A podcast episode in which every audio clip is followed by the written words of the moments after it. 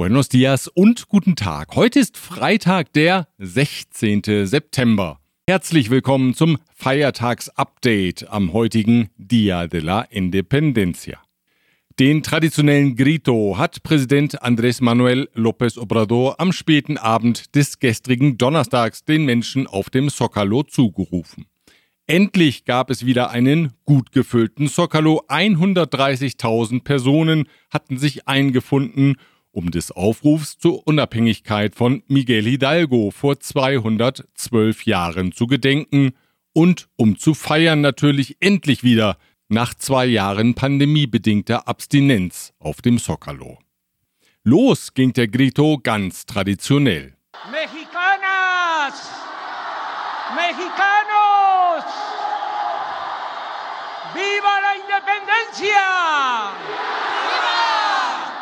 ¡Viva! ¡Viva Miguel Hidalgo y Costilla! ¡Viva! Doch später ergänzte Präsident López Obrador den Grito um neue Elemente gegen Klassismus, Rassismus und Korruption. Mexicanas, Mexicanos, muera la corrupción! ¡Muera el clasismo! ¡Muera el racismo! Bevor der Grito dann wieder traditionell endete mit dem Läuten der Unabhängigkeitsglocke, nämlich ¡Viva México! ¡Viva! ¡Viva México!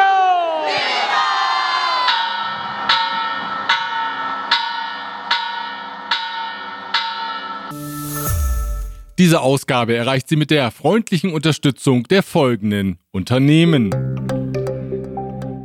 ICUNet Group. Wir beraten, trainieren und begleiten Ihr Unternehmen und Ihre Assignees interkulturell weltweit. German Center Mexico.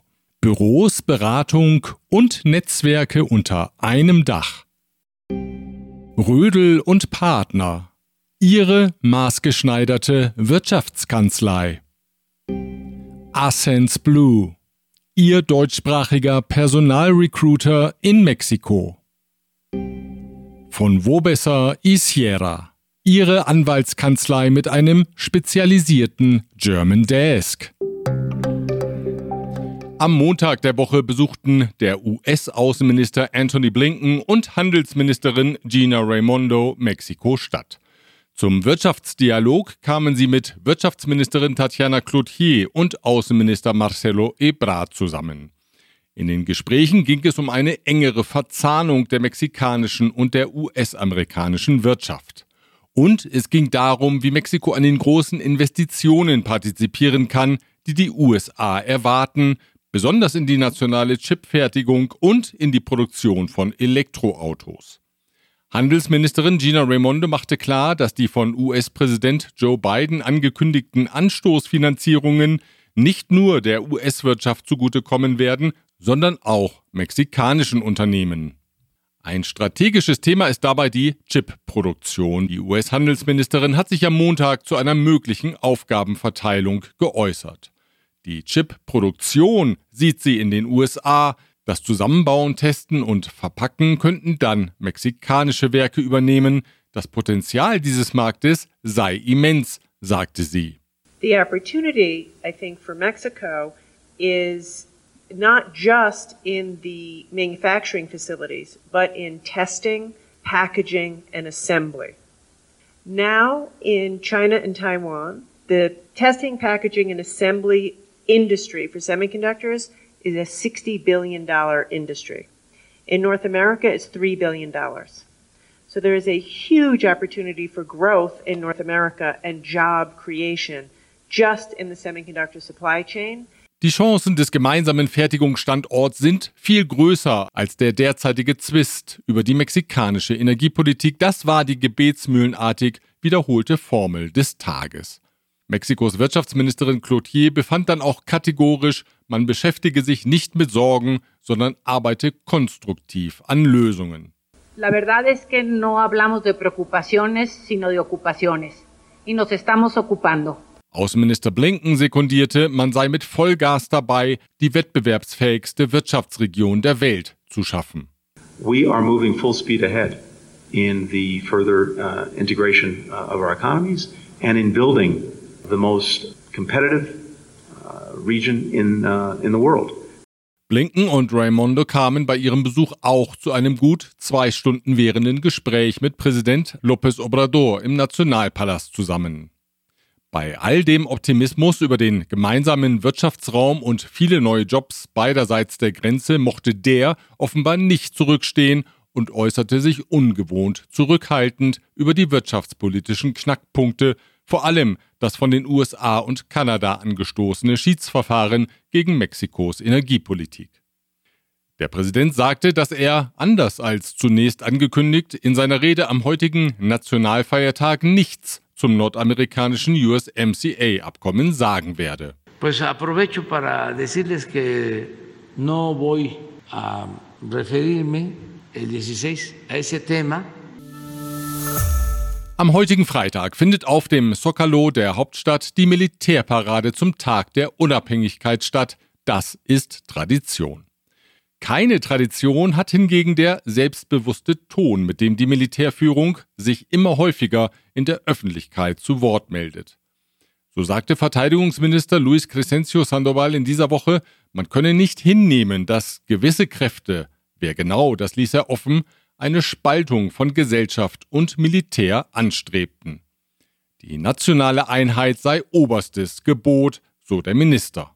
Quienes integramos las instituciones tenemos el compromiso de velar por la unión nacional y debemos discernir de aquellos que con comentarios tendenciosos generados por sus intereses y ambiciones personales antes que los intereses nacionales pretenden apartar a las Fuerzas Armadas de la confianza y respeto que deposita la ciudadanía en las mujeres y hombres que tienen la delicada tarea de servir a su país. Sollte es diesen Kräften gelingen, die nationale Einheit zu untergraben, dann komme das nur ausländischen Kräften zugute, die möglicherweise eine Bedrohung der Souveränität des Landes sein könnten.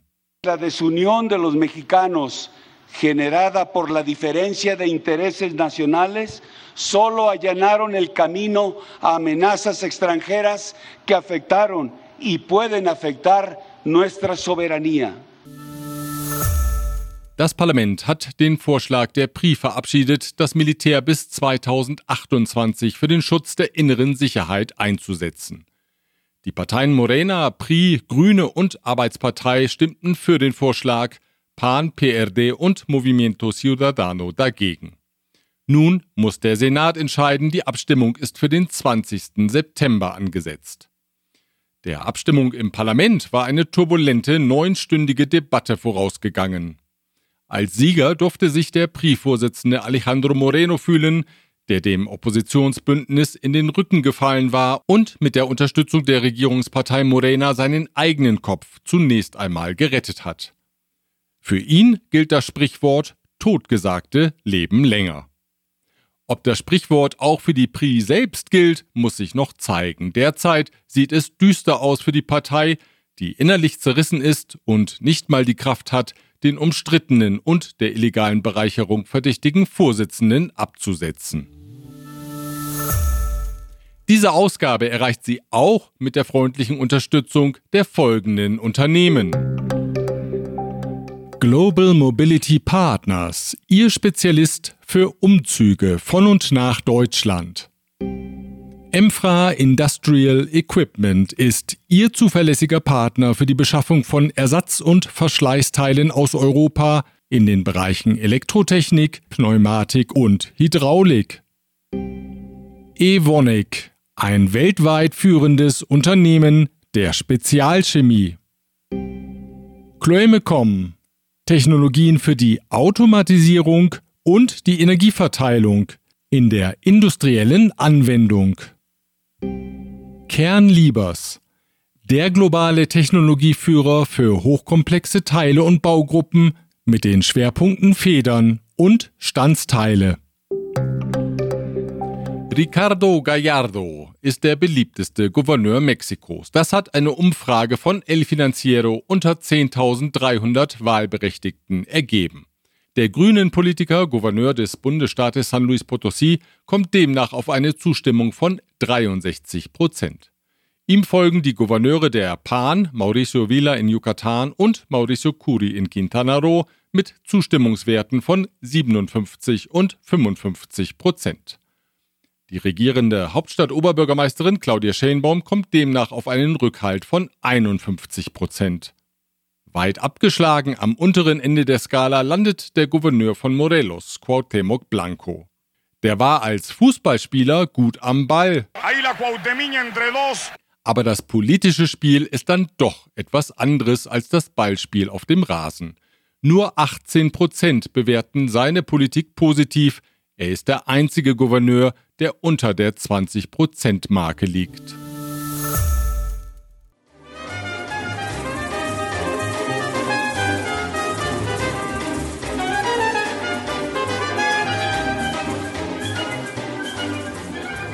Vier Konzerte lateinamerikanischer Komponisten für Trompete und Orchester hat das Sinfonieorchester Mineria unter der Leitung von Carlos Miguel Prieto jetzt für die deutsche Grammophon eingespielt.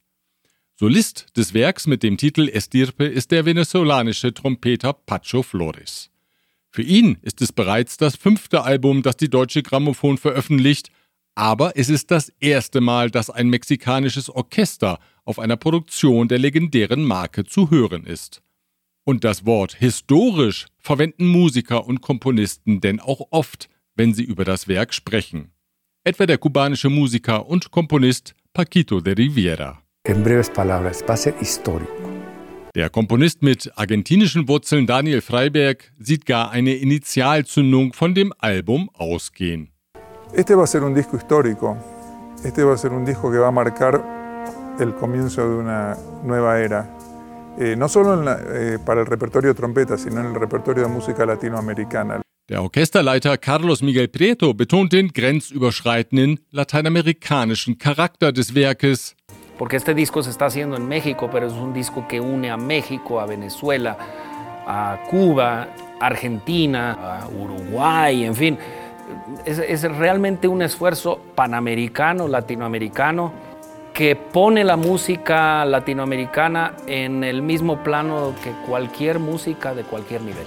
Und, so Preto, es sei schon ein außergewöhnliches Erlebnis, Musik im Beisein fast aller Komponisten einzuspielen und so immer nachfragen zu können, ob jede Note richtig sitzt oder ob Nuancen herauszuarbeiten sind. Grabar cinco obras, de las cuales cuatro de los compositores están aquí con nosotros para preguntarles si una nota está bien, si hay que cambiar una dinámica, si hay que cambiar un tempo.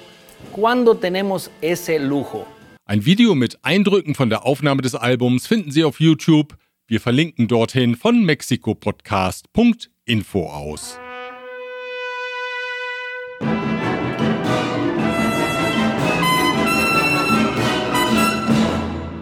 Mit diesen Klängen entlasse ich Sie ins Wochenende, dem die Freunde des Boxsports entgegenfiebern, denn am Abend des morgigen Samstags boxt der Mexikaner Saúl Canelo Alvarez in Las Vegas gegen Gennady Golovkin. Gegen den Boxer aus Kasachstan gab es bisher für Alvarez einen Sieg und ein Unentschieden. Ich danke Ihnen für Ihre Aufmerksamkeit bei diesem Feiertags-Update. Wir hören uns wieder am nächsten Freitag, wenn Sie mögen. Bis dahin.